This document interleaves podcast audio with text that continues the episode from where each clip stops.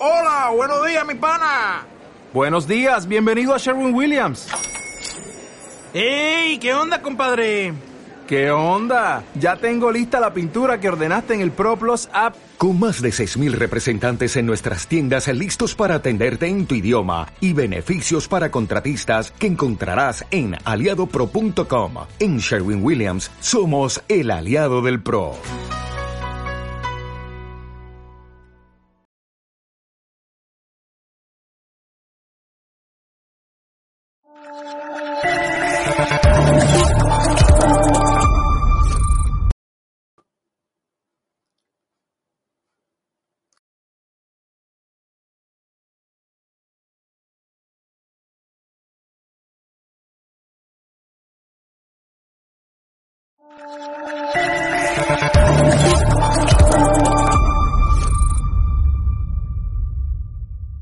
Que eres una mala persona y en este momento dejo para siempre Sí. de contestar a tus preguntas. Pero porque soy mala persona. No voy a responder a tus preguntas. ¿Usted prefiere hablar con terroristas? Negre es poco más que una sabandija y un analfabeto. Por preguntarle por la imputación de Mónica Oltra durante 13 veces. ¿Eso es ser mala persona? ¿Preguntarle? ¿Debería Javier Negre estar en la cárcel? No estás acreditado. ¿Tú me quieres echar? Sí, claro. Ah, sí, sí, sí. Vale. ¿Libertad de prensa no? No, no, no. ¿Puedo hablar en catalán? ¿Me lo puedo hacer en catalán, por favor? Es que si no, no lo entiendo. Los que recibimos Esto- insultos somos nosotros, no que nos llamamos fascistas, ultraderechas, Esto fachas. no es...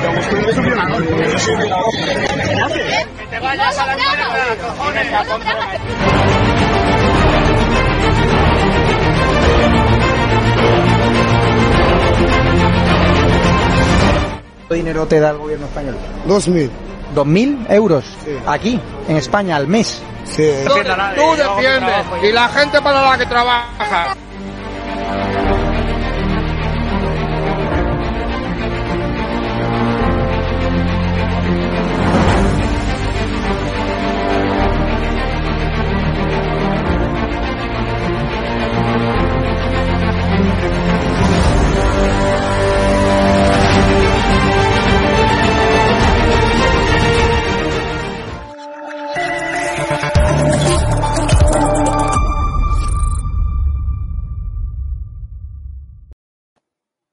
Buenas espectadores de Estado de Alarma, bienvenidos de nuevo a nuestra programación y mm, en estos momentos vamos a mm, entrevistar a uno de los analistas más finos eh, que tenemos en nuestro país.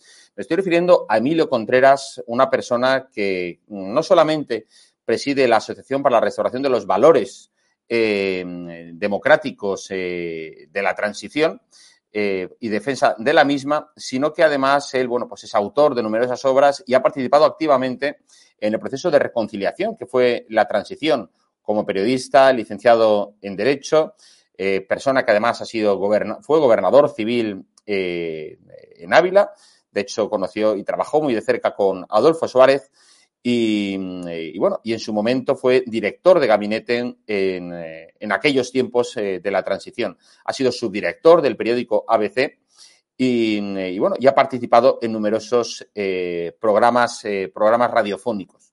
Hoy eh, tenemos con nosotros a, a, Emilio Contreras porque, bueno, como digo, preside esa asociación para la defensa eh, de los valores de la transición y, y que, vamos, que queremos preguntarle precisamente por ese documento, por ese manifiesto que esta semana se ha hecho público y que han firmado decenas eh, de, bueno, pues de antiguos eh, representantes eh, políticos, miembros del Partido Socialista, que han pedido a Sánchez que no enterre el espíritu de la transición y, por tanto, no lleve a cabo la firma, o sea, la, la, bueno, la firma no, la, la, la, aprobación de esa nueva ley de memoria eh, llamada democrática, eh, mal llamada, eh, todo se ha dicho, pues gracias al respaldo de, bueno, pues de los herederos de, ETA como es, como es Bildu.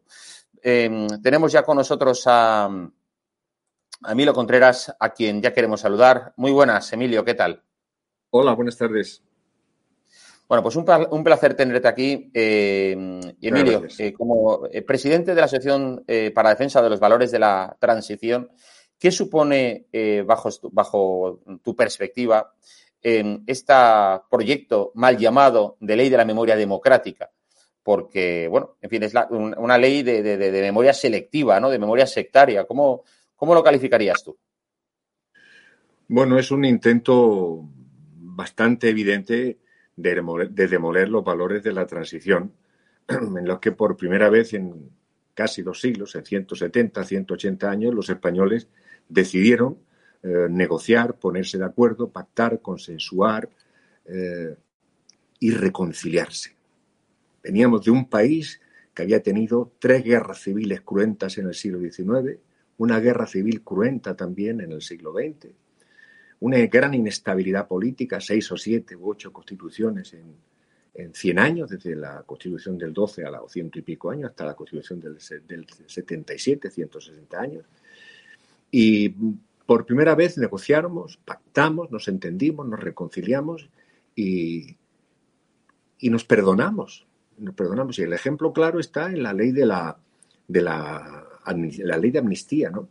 que se aprueba, si no recuerdo mal, el 17 de octubre del año 1977 y es un proyecto de ley que en principio elaboran los partidos de izquierda. Se sientan todos a negociar, pactan, ceden unos, ceden otros, llegan a un acuerdo y eso se aprueba por 298 votos a favor, dos en contra, 18 abstenciones y un voto nulo.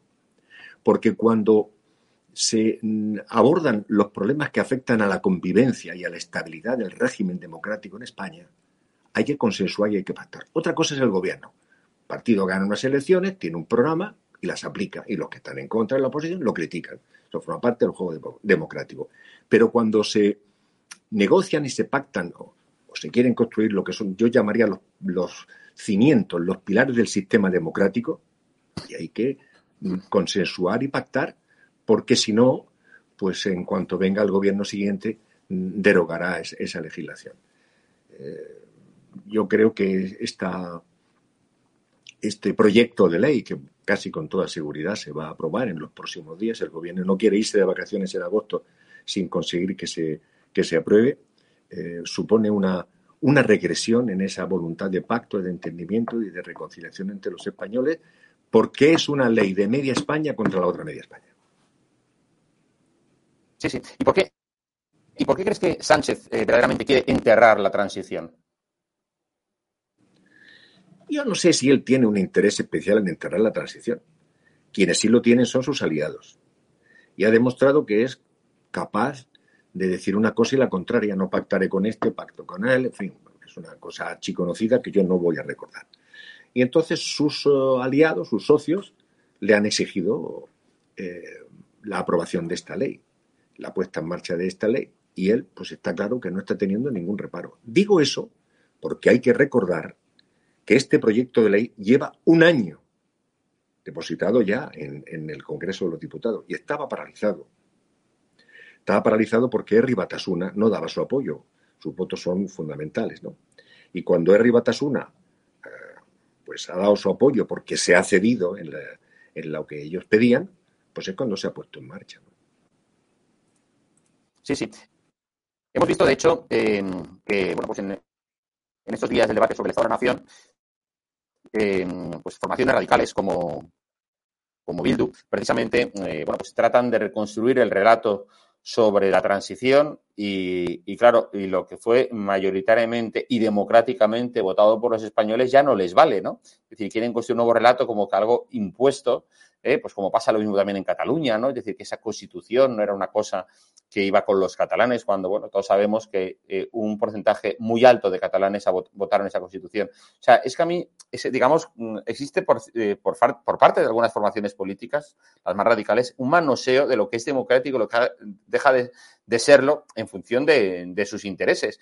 Y lo que, claro, es decir, es como si ahora, bueno, pues en otros países, bueno, pues también se debatiese de decir, bueno, como esta constitución en Alemania, la constitución de Bonn, no la que me gusta porque la votó, pues no sé, se votó tras la Segunda Guerra Mundial, pues eh, esa constitución la tenemos de nuevo que, que, que, bueno, pues quemar en la hoguera y, y, poner encima sobre la mesa un nuevo régimen, ¿no? Entonces, es decir, es curioso porque estas fuerzas que, van de democracia, de, la participación, de la ciudadanía, de todos y tal, al final es un puro cuento, ¿no? Es porque, claro, no, todo aquello que no les gusta, y que no va con ellos, directamente lo desechan y lo tiran a la basura, ¿verdad? Mm. Bueno, yo tengo que recordar que la comunidad autónoma donde la Constitución tuvo más votos favorables fue en Cataluña, en el referéndum que se celebró el 6 de octubre del año 1978. Eso es un dato objetivo. En un país libre y democrático. La comunidad autónoma donde más votos favorables recibió el texto constitucional fue en Cataluña. Primero. Segundo, de todas las constituciones que ha tenido España, incluida la constitución de la Segunda República, ninguna, ninguna ha sido ratificada en referéndum por el pueblo español. La votaba el Congreso de los Diputados, se acabó. Y se la, tuvieron que comer con patatas los españoles. Exacto. La, primera en la que los españoles, además del Congreso de los Diputados y el Senado, la Corte, bien, es un trámite importante, son nuestros representantes, los votamos, tal. Además de eso, al pueblo español se le llamó a que manifestara su apoyo. Bueno, un apoyo pues, enormemente mayoritario, ¿no? Y vuelvo a recordar, donde más eh, votos tuvo el sí a la Constitución fue en Cataluña. Sí, sí, o sea, es una cosa, una cosa. Ellos quieren. Bueno, mira, eh, yo tengo la impresión, discúlpame, yo tengo, si me permite, yo tengo la impresión de que, bueno, la impresión no, para mí la certeza, puedo estar equivocado, que estos son los herederos de los rupturistas democráticamente derrotados en la transición. Había gente que quería una ruptura, un golpe violento, un golpe seco, echar todo por el aire y hacer pues, una revolución política. Y a los españoles Suárez le fue poniendo por delante referéndum y, propuestas para que ratificaran o no lo que él proponía, que era, en lugar de golpes secos, de un consejo revolucionario, un proceso de reforma. el procedimiento fue la reforma y el objetivo final, la conclusión fue la ruptura. Lo que pasa es que no se hizo de una forma violenta y con un salto en el vacío. Y los que eh, preconizaban y proponían eso en aquella época fueron derrotados democráticamente en las urnas. Aquí ya no hay tiros en España. Se habló de ETA, claro. Y claro, estos son los herederos de aquellos derrotados que quieren tratar de conseguir ahora lo que sus predecesores no consiguieron y fueron estrepitosamente derrotados. Y, lo previsible es que si en el próximo año, año y pico, hay elecciones, y como parece que dicen todos los sondeos, Feijó y puede ganar las elecciones, lo dijo el otro día, dijo, derogar esta ley con la colaboración del nuevo Partido Socialista. Hace falta un Partido Socialista que vuelva a las raíces de lo que fue el Partido Socialista de, aquellos años de la transición y de después, con los que algunas incluso muchas cosas no se podía estar de acuerdo. Era legítimo, de acuerdo. Pero en la construcción de los cimientos del sistema, y eso hay que negociarlo mayoritariamente. Paje lo dijo ayer, creo que fue el presidente de la comunidad de Castilla-La Mancha. Dice, no, este, esta ley se tiene que pactar, se tiene que negociar con, los dos grandes partidos, porque lo que no puede ser es la expresión de, esto lo digo yo, de media España contra la otra media, porque eso, eso es pan para hoy y hambre para mañana. Eso tiene, tiene una vida corta, la historia lo demuestra. Sí, sí. No, y además, esto, eh, tú como buen eh, conocedor ¿no? de, la historia mm, de España, eh, y eso es importante que la gente lo sepa, ¿no? Es decir, tú y yo comentábamos antes a, micrófono cerrado cómo efectivamente, y tú estabas diciendo, las, las, los dos momentos republicanos de nuestra historia reciente, bueno, pues en ningún momento las dos constituciones fueron aprobadas en, las urnas eh, por los españoles, los tuvieron que comer, se la tuvieron que comer los españoles de entonces, y es que además eh, se suscitó, por ejemplo, en la Primera República, el mayor periodo de, inestabilidad de la segunda mitad del siglo XIX, ¿verdad? Y uno de los episodios más negros desde el reinado, de Fernando VII, ¿eh? donde se produjo la primera declaración secesionista catalana de la historia, la misma que 144 años después volvió a intentar el prófugo Puigdemont, o similar a los prolegómenos de la guerra civil. O sea, es decir, es que mm, venden una imagen idealizada de algo que, vamos, o sea, factualmente, o sea, solamente trajo mm, derramamiento de sangre a nuestro país. Claro. Eh, es que mm, el periodo al que acabas de hacer referencia, el de la Primera República Española, año 1973, tuvo una duración, quiero recordar que de 11 meses, tuvo cuatro presidentes de la República en 11 meses, lo cual ya da una idea de la inestabilidad, mm, es que mm, eh, eh, España estuvo a punto de desaparecer como nación Es que se, declaraba independiente Cartagena, Elche, Murcia, eh, Granada le declaraba la guerra a, Jaén. Eso la gente no lo sabe. En los libros de historia se cuenta poco. Pero España estuvo como entidad política, o como, no como entidad nacional, que la nación es algo que está por encima del Estado. Es una realidad sociológica que le precede. Pero, pero como Estado estuvo a punto de volar por los aires. Por eso, por lo que la restauración de Alfonso XII cayó por su peso. Y, y, Cánovas, tú lo sabes bien, se enfadó con el general Martínez Campos, que eh, dio un pronunciamiento eh, y lo proclamó. Y dijo, no, no, señor, no hace falta que te pronuncies, quédate en el cuartel. Si esto tiene que caer solo por su peso, ya estaba a punto de caer. ¿Por qué? Por lo que había era una ansia de estabilidad, que la hubo en los 25 años siguientes, hasta 1900, pero en fin, no quiero entrar ahora con más eh, lucubraciones históricas, pero, pero estaba claro que en esos años que, al que has hecho referencia, en 1873, España estuvo a punto de desaparecer como entidad política. Un hecho, eso es un hecho. Está ahí en los libros de historia, ¿no? Y fíjate, un hecho también muy curioso, es decir, cómo la historiografía eh, contemporánea de nuestro país ha mm, interpretado, muchas veces situada en la, bueno, pues en el marxismo histórico, ha reinterpretado, ¿verdad?, la, historia reciente y, aquí parece que los golpes eh, de Estado, bueno, pues los, los de la derecha, cuando en el siglo XIX, bueno, y incluso en el propio siglo XX, los golpes, eh, los golpes del siglo XIX mayormente fueron propiciados por lo que llamaríamos ahora, bueno, pues políticos de la izquierda, políticos progresistas, ¿no? O militares, de, de, aquel corte, ¿no? Y, bueno, y de eso no se habla nada, ¿no? Desde el famoso golpe de Riego, ¿verdad? bueno, pues pasando por, por, Espartero y por otros tantos que, al final lo que querían era Efectivamente. Y fíjate, y se les dedican calles. Y a eso, y, la memoria, pero fíjate cómo la memoria eh, no, no, no abarca todo el siglo XIX, sino un momento concreto que a esta gente le interesa, ¿no? Ni en, ni en el siglo XX. Porque, claro, en la dictadura de Primo de Rivera, lo que no quieren reconocer, y está en los libros de historia, es que Largo Caballero, líder máximo, bueno, junto con Prieto del Partido Socialista en aquellos años, aceptó ser consejero de Estado con el general Primo de Rivera cuando en España había Así la dictadura. Así es. En contra de la opinión de Prieto, es cierto. Y ya al final, cuando vio que la dictadura empezaba a, fin, a, resquebrajarse y a, flaquear, porque vino la, célebre crisis económica del año 29, que fue el empujón definitivo contra eh, Primo Rivera, entonces Prieto consiguió sacar a Largo Caballero, a la UGT y a buena parte del Partido Socialista de su vinculación y su compromiso con Primo de Rivera y un año y pico después encabezaban las manifestaciones a favor de la Segunda República. ¿eh? Pero eso está ahí en los libros, ¿eh? no me lo estoy inventando yo. Sí, sí, no, igual de la misma manera, vamos a ver esto.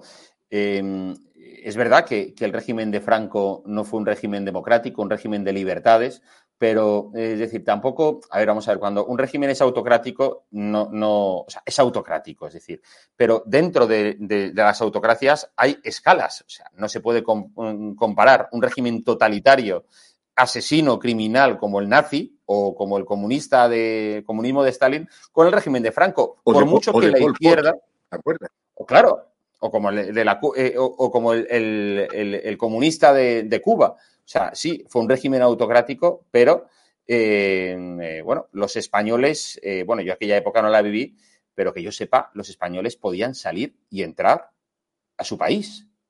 O sea, es decir, quien quería irse a trabajar a Alemania podía irse con libertad. En eso en la, en la Rusia comunista no se podía hacer.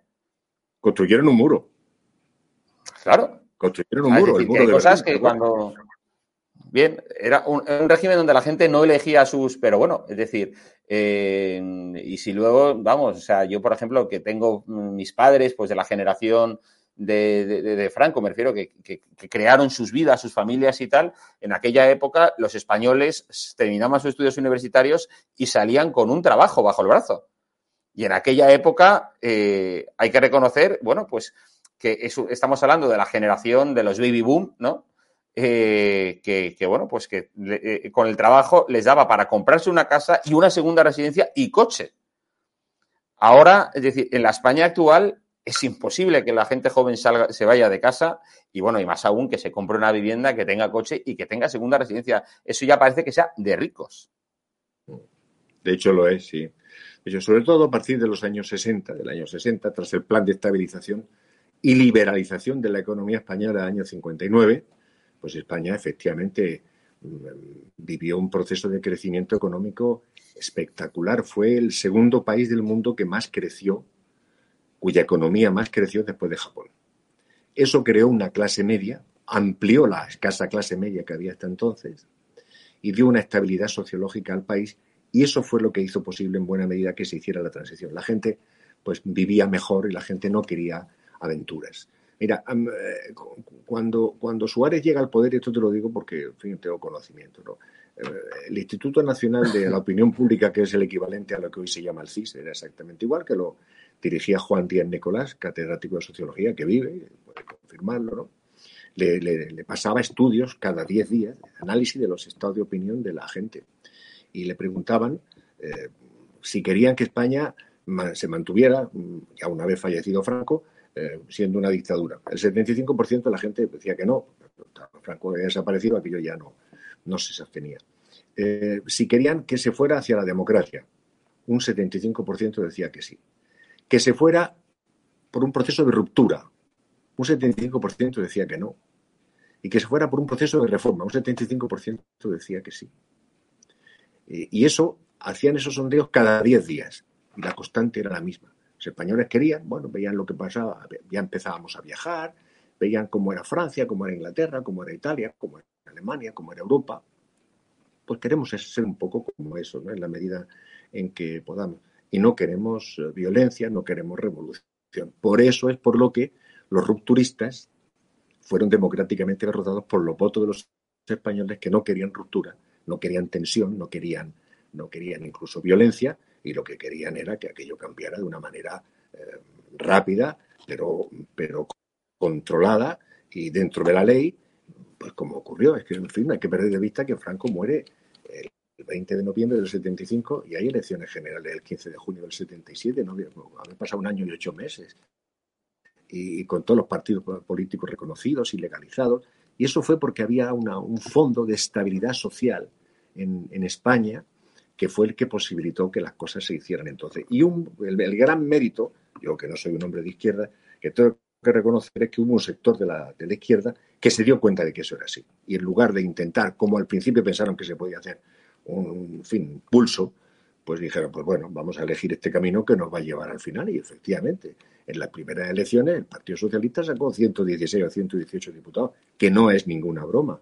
Y eso sí, el Partido Comunista sacó 20 todo el mundo pensaba que iba a, que iba a barrer y qué tal, iba, bueno, al final el Partido Comunista pues se quedó en muy poco y el Partido Socialista, aquel chico joven entonces, era Felipe González, fue el que aglutinó el voto mayoritario de una izquierda que lo que quería reformas, pero no quería revolución. Y ahora, pues algunos, algunos de sus herederos, no todos, cediendo a las presiones de unos y de otros con tal de mantenerse en el poder, pues tratan de darle la razón a los que la perdieron democráticamente hace cuarenta y tantos años. Eso es lo que yo creo. Sí, sí. Oye, y Emilio, esto, eh, lo del manifiesto este con las firmas de, vamos, ¿cómo, cómo, surgía? Cuéntanos pues un poco cómo. brevísimamente. Perdón, brevísimamente. El jueves de la semana pasada, hoy, hoy es jueves, no, hoy es miércoles, hace seis días. Recibo dos o tres llamadas de dos, de dos o tres amigos, miembros de la directiva de la asociación. Oye, hay un ¿Te has enterado de, este proyecto de ley que está en marcha? Bueno, sé que hay ahí y tal, pero que hay algo, pero no, no, pues es que yo lo tengo, porque un amigo que está en el Congreso eh, tiene lo que se ha aprobado en la, comisión. Me lo envían, lo distribuimos por, por Internet al resto de los miembros de la directiva y todos coincidimos en que eso va contra los pilares de la transición. Y decidimos hacer un escrito. Eh, cada uno aportó una cosa salió una cosa de 1.200 palabras que era ilegible. Entonces, a uno de ellos, culto, no daré, un nombre, no daré el nombre, una persona de, mucho, de mucha relevancia y de una clarísima militancia democrática, eh, le encargamos que lo redujera. Lo redujo, lo dejó en unas 400 palabras para que sea fácilmente asequible a la gente. Le pusimos unos sumarios, en esto un poco la profesión periodística para facilitar tal, pues pusimos unos sumarios y lo enviamos a los amigos, a los asociados, pidiéndole que se lo dijeran a sus amigos y que lo hicieran correr, ¿no? Bueno, es que en 24 horas recibimos 160 apoyos. de personas, algunas de las cuales yo ni siquiera conozco. Las conocen amigos de los amigos de los que están en la asociación. Personas que han tenido gran relevancia eh, social. Fue así, no hubo más. Fue así de sencillo. no, hubo que perseguir a nadie. A nadie. Te doy mi palabra de honor de que no hubo que, eh, perseguir, eh, que perseguir a nadie. A nadie le pedimos el voto. A nadie le pedimos su apoyo. Lo soltamos y es que nos llamaban o enviaban por WhatsApp, oye, que fulano me ha dicho, que era amigo de un amigo, que sí, que lo apoya. Yo me quedaba perplejo cuando veía el número y la calidad y la orientación política de muchos de, los, de los que lo han apoyado. Yo creo que es una de las mayores eh, muestras de tensiones internas que ha tenido el Partido Socialista en los últimos 30 años. Después de aquellas divisiones que hubo en la época final de, Felipe González, con los renovadores y por la base aquellas historias y tal, igual. Y después, naturalmente, cuando el enfrentamiento con Pedro Sánchez, que acabó dimitiendo como secretario general del partido, no ha habido otra, desde los años de la transición ahora, no ha habido ninguna muestra mayor de discrepancias internas sobre un asunto serio dentro del Partido Socialista hasta que se, ha, publicado con esos apoyos el manifiesto que nosotros pues eh, escribimos y la verdad, sinceramente, no pensábamos que iba a tener tanto eco. Y nos hemos quedado muy sorprendidos cuando hemos visto en las radios, en las televisiones, en los periódicos que nos llamaban, qué tal. Hay, hay un, malestar y una preocupación en la gente. Es que no, es que lo que no puede ser es que al final Bildu marque la ruta. Es que entre el año. Entre el año de las elecciones y el año que gana y el año 83, que es la fecha que yo han puesto, ETA mató a 360 personas. Eso es una. ¿Cómo se.? Mira, eh, alguien me hablaba así, pero es un partido legalizado. es un partido legalizado y está ahí. Pero una cosa es que sea un partido legalizado y otra cosa bien diferente es que se pacte y se negocie y se acuerde con un partido al que le queda todavía un recorrido ético que hacer, que es una forma de decir tiene que pedir perdón y no lo ha pedido porque al frente de ese partido y con ellos hay personas que han estado en la cárcel por pertenecer a ETA. Y eso, y eso muchísimos demócratas en, España, y el Partido Socialista, pues, pues no están de acuerdo. Es más, están frontalmente en desacuerdo y no han tenido el más mínimo temor de plantar su firma, pues supongo que con las incomodidades que eso le habrá supuesto. Seguro que los han llamado para decirle cómo has hecho esto, tal, esto son cosas de la derecha, tal. Se mantienen en su porque están convencidos que ha hecho correcto. Emilio, ¿y cómo funciona la asociación? ¿Cuándo fue creada la Asociación para la Defensa de, valores de, los Valores de la, Transición? La crearon en el año 7, cuando eh, Rodríguez Zapatero empezó a, mm, diríamos, a, ir contra los principios básicos de aquellos años de la transición, ¿no? a revisar la, guerra, con los muertos, que los hubo, naturalmente, todos lo sabemos, pero a la utilización política de aquello, en fin, y entonces no, aquello nos preocupó, porque era un poco empezar a minar los cimientos de lo que se había construido en los años de la transición. Entonces un grupo de, colaboradores cercanos de Suárez, algunos de los cuales ya la mayoría han fallecido, decidieron crear esta asociación. Pero dijeron, no puede ser la asociación de los colaboradores de Suárez o los de la UCD. Esto tiene que venir gente de otros partidos con los que estamos de acuerdo en los cimientos del sistema los partidos que hicieron la transición, que no la hizo solo la UCD, la hicieron varios partidos políticos, que estén aquí. Estamos de acuerdo en esos valores, después naturalmente uno está más a la derecha, otro más a la izquierda, y en los programas de gobierno no entramos, pero defendemos los cimientos, los pilares que sustentan el sistema democrático. Y vinieron personas de otros, de otros partidos y empezamos a funcionar. Eh, hemos eh, dado cursos en universidades contándole a los jóvenes cómo fue aquello. Tenemos reuniones ahora con el COVID desde hace dos años, pues no las tenemos, por las que han pasado buena parte de la gente más importante de nuestro país. Hemos tenido debates y coloquios con ellos. Nuestra acción diríamos que no es muy poderosa porque hemos querido ser siempre independientes. Vivimos de nuestras cuotas y hemos renunciado a recibir cualquier tipo de apoyo económico, de patrocinio, de tal. Vivimos con nuestros recursos. Un amigo suyo, nuestro, nos cede su despacho de abogados como sede de la, de la fundación y todo lo que hacemos y el tiempo que dedicamos lo dedicamos naturalmente pues gratuitamente y encantados de hacerlo porque creemos que estamos sirviendo a nuestro país. Mm, cuando nos entendemos, cuando pactamos, cuando negociamos desde el valor de la reconciliación, España va bien y progresa. Cuando volvemos a enquistarnos en los enfrentamientos fratricidas, afortunadamente ya no violentos, pero en los enfrentamientos fratricidas, a España le va mal. Y si hay un momento en el que España necesita esos acuerdos y que le vaya bien, es en un momento económico como este, en el que tenemos una crisis económica, que no voy a dar los datos porque está ahí, y una amenaza de recesión. Ahora es cuando es preciso estar más unidos que nunca. Y, no se está haciendo así. Y eso, pues, los españoles tendrán la palabra cuando dentro de un año, año y pico, ya dentro de diez meses habrá elecciones eh, autonómicas y municipales, tendrán que pronunciarse y dar su opinión sobre el balance, opinión con su voto, eh, sobre el balance de lo que se ha hecho en estos, este año. Así de claro. Sí, sí. Oye, ¿y tú, digamos, eh, dirías que Sánchez es un presidente autoritario? Yo creo que él eh, tiene un concepto demasiado arrogante del poder. Es decir, cree que mm, el presidente lo puede todo, eh, que las críticas internas, por supuesto, externas, mm, no le interesan, a quien le lleva la contraria lo margina, y es una persona con una cierta tendencia al ejercicio solitario del poder. Eso está claro para mí, para mí y para mucha gente. Está claro. El ejercicio solitario del poder. Yo tengo esta opinión y, vamos por aquí. Y esto me interesa a mí, porque para mi supervivencia política es bueno y tal, y pacto con, con quien había dicho por activa y por pasiva que no iba a pactar nunca, que no iba a pactar con Podemos, que no iba a pactar con Bildo, que no iba a pactar con los separatistas. ¿Crees que es el peor presidente de la democracia? Yo creo que es el menos bueno, sí. Sí, creo que sí. sí. Incluso superando En, ese, en esa escala Zapatero. Sí. Sí. Yo creo que sí. Yo creo que sí, porque además a él le ha poco lo que le pasó a Zapatero, ¿no? que al final de su mandato, a él le ha llegado antes, al final de su mandato estalló una crisis económica, la crisis económica de septiembre del año 8, cuando la crisis de Lehman Brothers, que fue el, el desencadenante de una crisis financiera que todos conocemos, y Rodríguez Zapatero, ya recordáis que es que se negaba a reconocer la existencia de esa crisis. Decía, bueno, es que los que dicen que hay una crisis son los antipatriotas. No me acuerdo de eso, ¿no?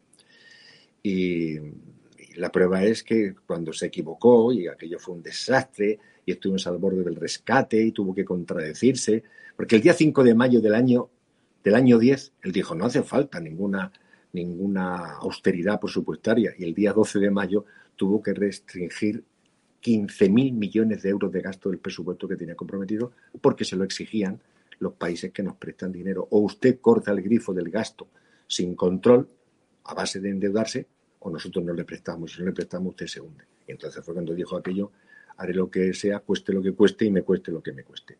Y yo creo que a Pedro Sánchez le está ocurriendo lo mismo. En el tramo final de su primer mandato ha coincidido con una grandísima crisis económica y yo no sé si por incompetencia o porque, claro, tiene un, gobierno sustentado en, ocho o nueve partidos, que es muy, muy difícil, casi imposible contentarlo a todos, no ha actuado desde el principio como debía, como debía hacerlo y bueno, pues los datos están ahí. Efectivamente tenemos una inflación alta, en Europa también, pero somos de los países que tienen más alta inflación, tenemos más alto paro, tenemos más alta deuda pública, somos el tercer, el cuarto país con más deuda pública de todos los países de la Unión Europea, están solo por detrás, por delante de nosotros, están Portugal, Italia y Grecia. Somos el país que debe más dinero. Y no olvidemos, ese dinero hay que pagarlo y hay que devolverlo, porque es terrible. Solo en intereses de la deuda, eso no se dice, España lleva pagando todos los años unos entre 28 y 30 mil millones de euros. En cuatro o cinco años, 100 mil millones de euros, que es como el 70 o 80% del presupuesto nacional. Y eso no se dice. Eso no se dice, pero eso está ahí, ¿no? Y yo creo que esa crisis, esa crisis y esa debilidad y esa necesidad de, pactar que él tiene con, con, quien sea y tal, pues, pues al final le va a causar un perjuicio electoralmente y al Partido Socialista también. No, es que va a llegar un momento es eh, bajo mi punto de vista, en que los mismos problemas que tuvo eh, que enfrentar eh, Zapatero con sus famosas medidas anticrisis, ¿no? Es decir, es que eso a Sánchez le va a llegar más pronto que tarde. Hoy hemos escuchado cómo el Fondo Monetario Internacional le ha pedido a España que, o sea, que reduzca sus gastos. Y ayer vimos Sánchez en el debate de la Nación hablando de una política expansiva de gasto público. Es que le van a cortar las orejas. Claro, de otra cosa porque está hablando de un dinero y disponiendo un gasto de un dinero que no tiene, que tiene que pedir prestado. Tiene que pedir prestado. España está pidiendo en los últimos años prestados una media de entre 80 y 100 mil millones de euros. Prestados. Debemos ya un billón cuatrocientos treinta mil, veintitantos mil millones de euros. Es una cifra disparatada. Es decir, no voy a dar tanto dinero, si no es que lo va a dar, si es que no lo tiene, lo va a pedir prestado para darlo y eso hay que devolverlo. Y ese dinero que hay que devolver, hay que devolverlo con dinero que nos van a pedir subiéndonos los impuestos, antes o después. Está claro. La economía de un país es como la economía de una familia, solamente que con más ceros. Y claro, cuando gastan más de lo que tienen, pues hay un momento en que, en que vienen las madres mías. ¿no? Sí, sí. En fin, y bueno, y por último, eh, comentar, mm, ¿no crees tú también que a nivel mediático existe, digamos, como una menor independencia eh, bueno, pues o, objetividad a la hora de analizar los hechos. Eh, porque, claro, es decir, que, lo que había en, incluso en los tiempos de la, de la, de la transición, porque yo, es decir, ver algunos medios cómo analizaban la comparecencia de Sánchez, que, parecía decir, bueno, yo no sé si estoy leyendo un periódico o estoy leyendo las notas de prensa de la Moncloa o del Partido Socialista, ¿no? Haciendo de, apologetas con J eh, de, de, Sánchez y no, en lugar de hacer y criticando a la oposición por no haber hecho lo que Sánchez les ha dicho que tenían que haber hecho. Es tremendo, vamos. Bueno, eso, eso tiene su, su razón profunda, su origen en que los medios sufren una gran crisis económica. No voy a explicar ahora por qué, pero hay una gran crisis económica. Las empresas dedicadas al negocio de la, de la información no tienen una buena situación económica, salvo algunas poquísimas, y eso les hace débiles. Y cuando eres débiles, pues necesitas ayuda. Y amigo, las ayudas se pagan. sí, sí. se pagan. Está, claro. pues, efectivamente. Pues Emilio Contreras, muchísimas gracias por estar con nosotros hoy aquí en estado de alarma. Y bueno, eh, enhorabuena por el trabajo que, estáis realizando. Seguiremos hablando próximamente. Recibe un fuerte abrazo. Otro para ti. Muchas gracias a vosotros. Adiós. Hasta luego. El análisis de Emilio Contreras, presidente de la Asociación para los Valores de, en defensa de los valores de la transición, que ha estado con nosotros explicándonos ese famoso manifiesto de apoyo, eh, bueno, pues a la memoria de la transición, más que a esa memoria selectiva que Sánchez y, bueno, y su coalición Frankenstein quieren sacar adelante. Siga ahora la programación en estado de alarma. Muchísimas gracias por vuestra atención. Que seáis muy felices a pesar del gobierno. Hasta luego.